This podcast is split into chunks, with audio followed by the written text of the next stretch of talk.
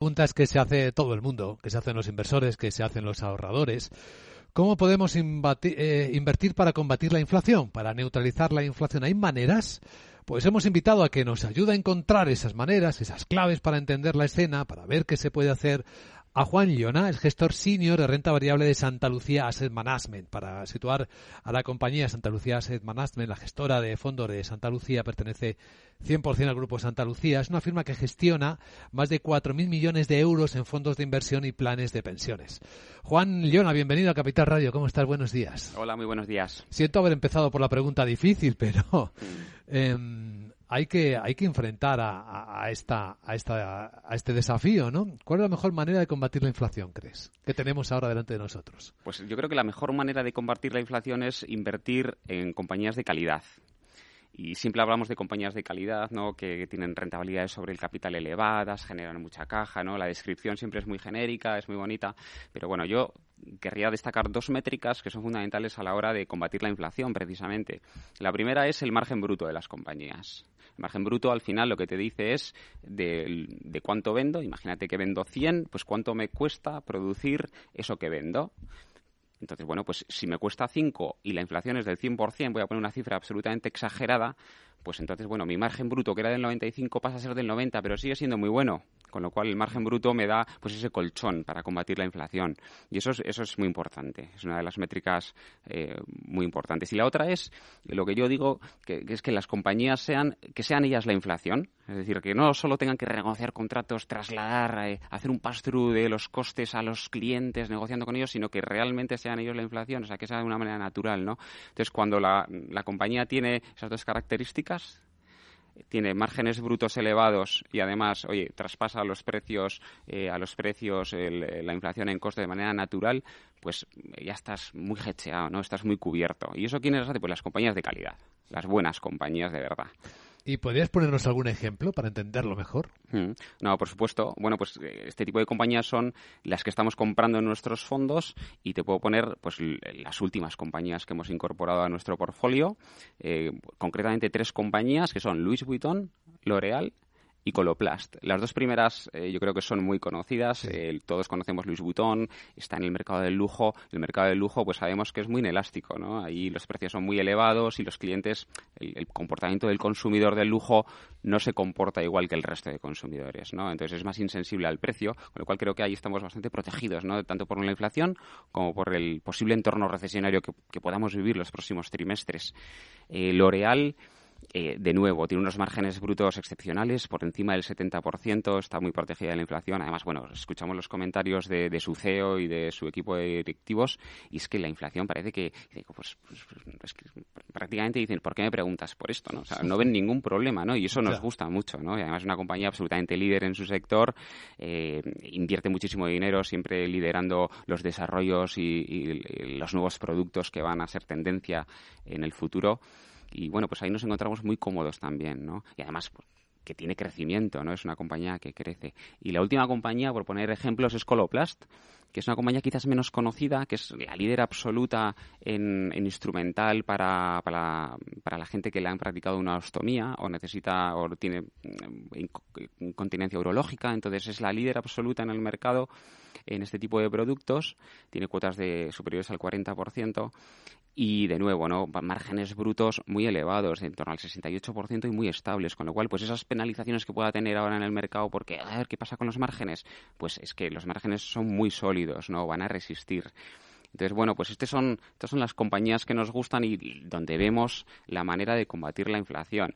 Y además, no solo la inflación, sino el, quizás el, nuevo entorno de tipos de interés, ¿no? Son compañías que han estado siempre, pues quizás un poco o muy caras, porque los tipos de interés están muy bajos, las valoraciones muy elevadas, y ahora, pues vemos una clarísima oportunidad en este tipo de compañías, ¿no? Compañías que crecen de calidad, las líderes en mercados concentrados y y, que bueno, yo creo que nos dan la oportunidad de, hacer un portfolio para los próximos 5 o 7 años y, componer a rentabilidades muy buenas. Esa es la perspectiva, porque eh, Juan, llevamos un año muy complicado en los mercados. ¿Crees que lo mm. peor ha pasado? pues, eh, pues esa es la madre del cordero, ¿no? Eh, si tuviese la respuesta, pues no sé si te lo, no sé si te respondería, pero, pero no la tengo, ¿no? ¿no? No tengo ni idea de si lo peor ha pasado Eh, pero me voy a mojar. Yo lo que sí veo es que si me sitúo dentro de tres años o cinco años, yo creo que miraré 2022 y diré, 2022 fue un muy buen año para invertir, sobre todo en bolsa.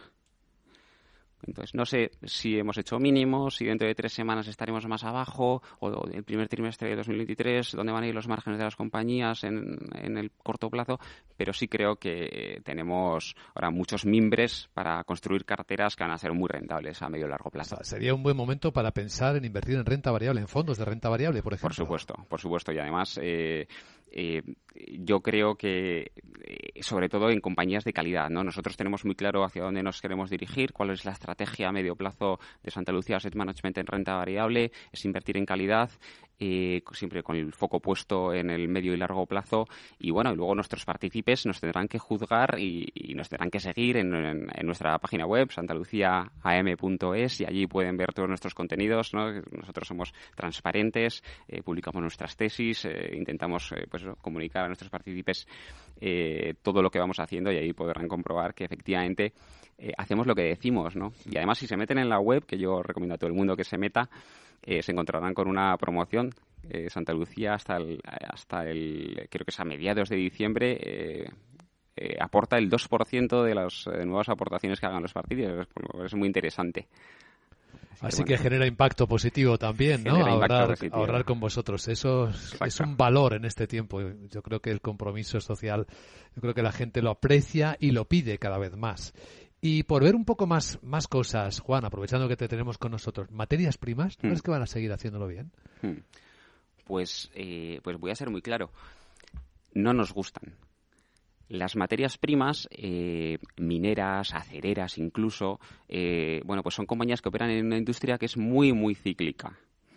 Eh, y sé que ahora pues han ido muy bien, ¿no? Porque las materias primas han explotado, ¿no? Pero para, para ganar dinero a largo plazo y componer a largo plazo necesitas gestionar muy bien todos los ciclos de las materias primas y en general los ciclos económicos. Eso quiere decir que incluso si estás invertido en la líder te puede pasar que en la parte baja del ciclo haya problemas de capital, los márgenes son muy estrechos y cuando estás en esas circunstancias eh, joder, pues en el Excel todo funciona y sobre el papel, pero puede suceder que tengas una ampliación de capital muy dilutiva y ahí el riesgo de perder lo invertido, todo lo invertido o parte, es muy elevada. Entonces a nosotros eso no nos gusta, ¿no? No nos gusta mm, jugar con probabilidades de pérdida de capital permanente.